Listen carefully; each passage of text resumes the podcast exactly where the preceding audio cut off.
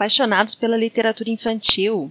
Estamos começando o podcast Conversas Literárias sobre o Ler e o Brincar um projeto de literatura da alfabetização da Escola de Educação Básica da Universidade Federal de Berlândia. Eu sou a Juliana, eu faço pedagogia nessa mesma faculdade e nesse episódio eu vou entrevistar a idealizadora do projeto, que é a professora Márcia Martins de Oliveira Abreu. Hoje ela vai contar pra gente um pouquinho sobre como que esse projeto nasceu. E aí, Márcia, tudo bom? Tudo bem, Juliana. Conta pra gente como que surgiu a ideia de fazer um programa de conversas literárias com as crianças da alfabetização da ESEBA. Então, a ideia de fazer um programa de podcast com as conversas das crianças sobre as obras literárias surgiu no início desse ano, de 2021, quando eu assumi as aulas de literatura nas seis turmas de segundo e de terceiros anos e as aulas de brinquedoteca nas quatro turmas dos primeiros anos da ESEBA. No ano passado, em 2020, acho que todos nós tivemos que nos adaptar aos desafios né, do distanciamento necessário devido ao contexto de pandemia estabelecido e naquele momento eu atuava apenas uma turma de primeiro ano do ensino fundamental mental.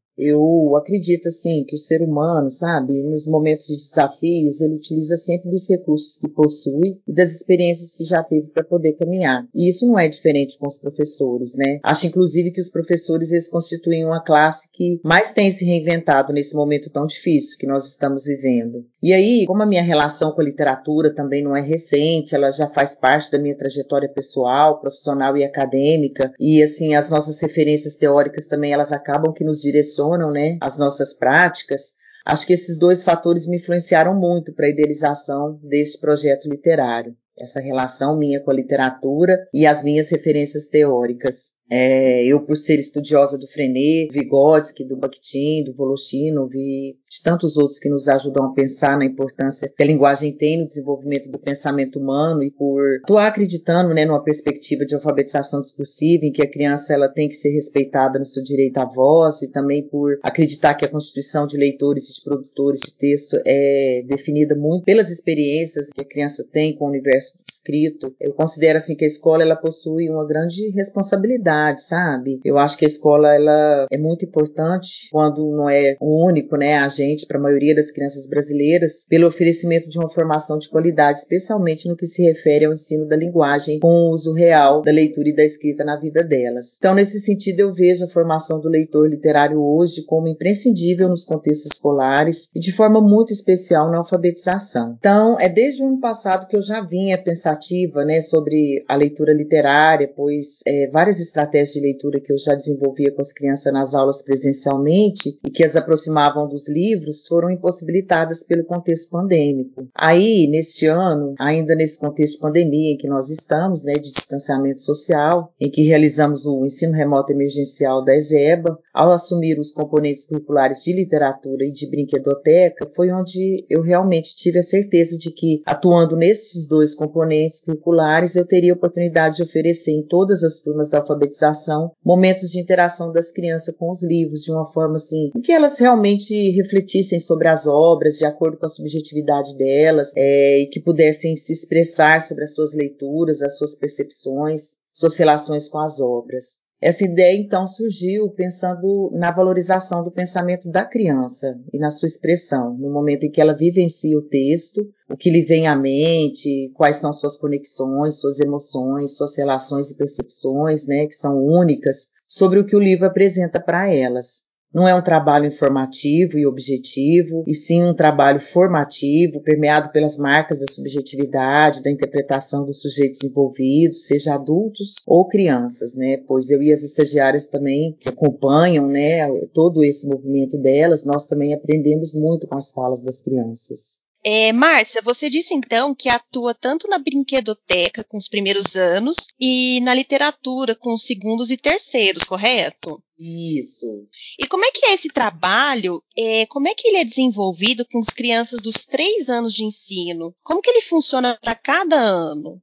Então, como eu disse antes, muitas das estratégias que eu utilizava no presencial, né, não cabiam mais nesse formato remoto. Eu então fui buscar diferentes formas de trabalho com a leitura estética das obras e eu encontrei outras estratégias de leitura para desenvolver ao longo do ano com as crianças. E essas estratégias que eu tenho desenvolvido desde o início do ano são de origem norte-americana e eu venho estudando elas para poder desenvolver, né, no trabalho do dia a dia com as crianças, atingindo aqueles objetivos que eu te falei no início. Então, para o segundo e para os terceiros anos, eu planejei um trabalho colaborativo em que os alunos vão estabelecendo diálogos com as diferentes obras, diferentes autores, ilustradores e com os próprios colegas da turma, tecendo uma compreensão singular, né, e expressando oralmente por meio dessas estratégias. Então, são os ativamentos dos conhecimentos prévios, né, as conexões a visualização, a inferência, as perguntas ao texto, a sumarização e a síntese. E aliado ao processo de pesquisa sobre as estratégias de leitura, ao iniciar o planejamento das aulas da brinquedoteca para as crianças do primeiro ano, eu me senti assim desafiada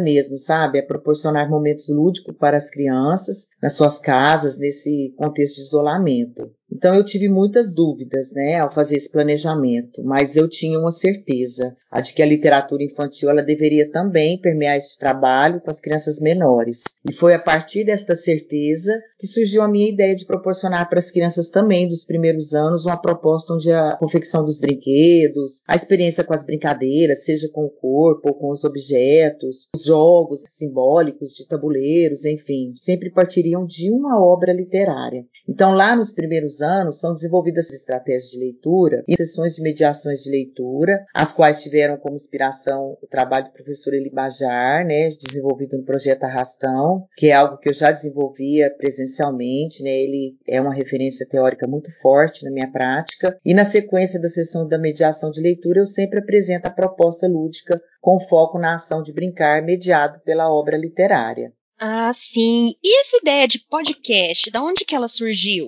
Então, é, quando a gente iniciou o trabalho, né, nós fomos vendo, eu e as estagiárias, o envolvimento das crianças e como elas se mostravam felizes e participativas com essas conversas literárias sobre as leituras e também sobre os brinquedos e brincadeiras, né, no caso dos primeiros anos. E foi daí que surgiu é, outra ideia, né? Por que não gravar? É, por que não dar oportunidade para as crianças delas poderem ouvir quanto quiserem, qualquer hora? Em qualquer espaço, as próprias vozes sobre os diálogos tecidos nas diferentes relações com os textos durante as aulas. Então foi daí que surgiu a ideia dos podcasts com a gravação dos nossos diálogos com as obras e sobre as obras para que as crianças pudessem reviver esses momentos de expressão vivenciados por elas na interação com as obras literárias e cada uma com a sua turma, né? Ai, que bacana, Márcia. E como é que você tem percebido as relações das crianças até o momento, né, com as obras nesse trabalho e com as conversas literárias? Então, esse processo, como todos os outros que eu já vivi, né, tem me ensinado bastante. Desde de março de, desse ano, quando a gente iniciou com esse trabalho, né, é, ele vem reafirmar uma convicção que é bakhtiniana e que é vigotskiana também, né, de que a gente se constitui pelo outro, né, com o outro, que a presença do outro nas nossas vidas, ela realmente nos ensina e nos ajuda a desenvolver e a aprender. E as experiências que são únicas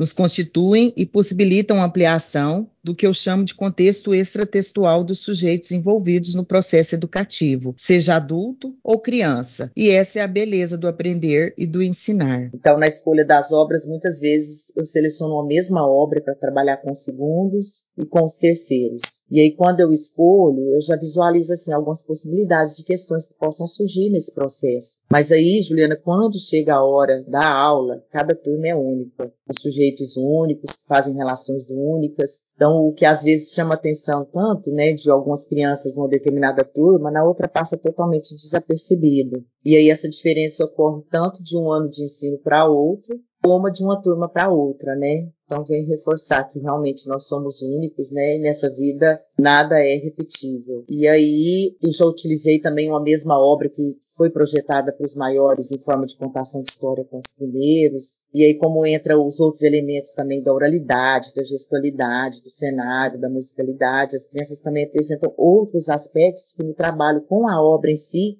se diferenciam. Então tem sido assim um processo realmente de muita aprendizagem, inclusive da minha parte e creio que das estagiárias também. E eu acredito que as crianças só têm a ganhar com esse processo. Márcia, conta pra gente agora como que foi que as crianças reagiram quando você disse que gravaria as conversas literárias e que as publicaria. Elas gostaram da ideia? Então, Juliana, não faria sentido eu fazer um programa de podcast com as conversas literárias realizadas com as crianças, né?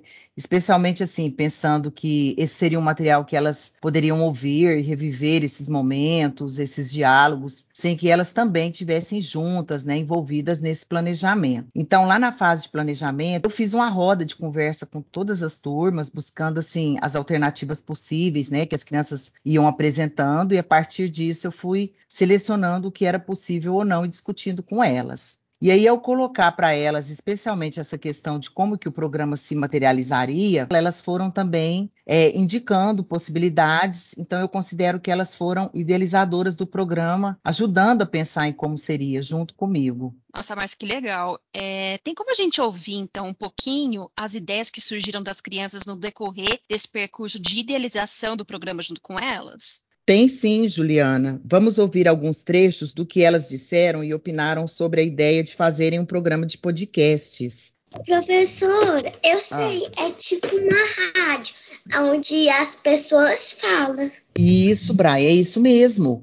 É como se fosse uma rádio. Aí eu tô pensando em gravar as nossas conversas sobre os livros e publicar como se fosse essa rádio. É o podcast, só que as pessoas vão poder ouvir na hora que quiser os episódios e no tempo que tiver, na hora que puder. Vocês vão poder mostrar pro papai, pra mamãe, pros primos, pra avó, pro vô. O que, que você achou dessa ideia, Brian? Você gostaria? Sim. Você achou que é legal? Muito. Que bom! Mais alguém, gente, quer falar sobre a ideia do podcast? Vocês gostariam de dividir com as pessoas as coisas que a gente está falando aqui? Eu acho bom. Eu gostei. Eu acho bom. Eu não, eu não gosto disso porque não tem imagem. Eu gosto de imagem. Ah, você prefere quando tem a imagem, é? É, porque aí fica tudo pai. Eu fico com vontade de fazer uma coisa. Eu não gosto de só ficar assim ouvindo mas você se importaria, Isis, da gente gravar o podcast? Se for podcast, dá para levar em todo lugar, mas eu prefiro jornal, que eu gosto de ver imagem e jornal, que eu já tô aprendendo a ler e escrever. Aí dá ah. pra ver imagem e ler. Acho bom. Eu também acho que vai ser legal. E, eu, e, e também vou compartilhar pra minha melhor amiga. Acho legal. Também gostei dessa ideia. Professora, eu também gostei. Eu gostei é. muito. Também pode escolher os nomes dos personagens que vai criar as vozes, né? Vamos supor, ó, eu tô interpretando o Pico de DPA. Aí quer dizer que eu tô interpretando outra pessoa, não eu mesmo. Então, Nicolas, no nosso programa de podcast, você não vai interpretar outra pessoa, vai sair a voz do Nicolas e as reflexões que o Nicolas faz com a turma sobre os livros, entendeu? Não vai precisar de você interpretar outro personagem, vai ser você mesmo, tá certo? Você acha que você ficaria feliz de ouvir a sua própria voz junto com a dos colegas falando sobre os livros? Oh, eu já consigo ouvir minha voz mesmo sem podcast. é verdade. Eu tô escutando. Sempre que eu falo, eu tô me escutando. Isso, mas aí você vai poder ter oportunidade depois, em outro tempo, em outro espaço, ouvir novamente o que você disse aqui, entendeu? Mas você tá certo, já tá dando para você ouvir o que você falou. Mas a ideia é dar oportunidade para que essas falas cheguem até vocês e outras pessoas em outros momentos. Fala, Paulo Henrique. Tem como colocar no Spotify? Você gostaria de ouvir lá no, no Spotify? Uhum. Paulo Henrique, nós estamos estudando essa possibilidade de colocar no Spotify, tá? Coloca o nome Alunos Reserva Reflexão. Foi essa do nome. Foi, foi muito legal. Eu também gostei, Nicolas, da ideia do é, Paulo Henrique. E foi legal e engraçado ao mesmo tempo aqui, né? Eu tô muito ansiosa para você postar nossa voz no podcast. Mas é. a gente vai viajar sexta e vamos ficar sete dias lá. Se for antes de sete dias, tudo bem. Se você gravar nossa voz no podcast. Mas... Isso, Aline. Vai dar certo porque a gente vai gravar de várias aulas, não vai ser só de uma, entendeu? Aline, você gostaria de ter sua voz no podcast? Eu gostaria. Ai, que bom. Poder dividir as suas reflexões sobre as obras com outras pessoas vai ser legal, não vai? Vai, mas só se eu tiver os outros coleguinhas do meu lado para falar também. E isso, Aline, isso que é o legal, é porque a gente não está sozinho refletindo sobre a obra. E às vezes o colega vê uma coisa que a gente não viu. E aí, nas nossas reflexões, a gente vai trocando e vê coisas. Eu mesmo que escolho a obra antes, às vezes, quando eu vou passar para vocês, eu vejo uma coisa que vocês falam e que eu não tinha visto. Isso que é o legal, é refletir sobre as obras juntos, em conjunto, todo mundo dialogando sobre o que o autor trouxe ali naquela obra, né? Eu acho uma boa ideia. Vai ser uma boa ideia. Você gostou da ideia, Miguel Souza? Sim. Vocês têm alguma sugestão pra gente pôr no podcast? Professora, sabe o que eu pensei da gente fazer? Ah. Eu ficar cantando na aula ah, uma música bem baixinha, microfone aberto. Então, aí você ficaria cantando baixinho. Sim. E essa música que você cantaria, que música que seria? Eu ainda não sei, porque eu ainda tenho que pensar. Certo. A minha ideia é da gente fazer uma musiquinha para agradar eles e emocionar eles ouvindo essas músicas de crianças.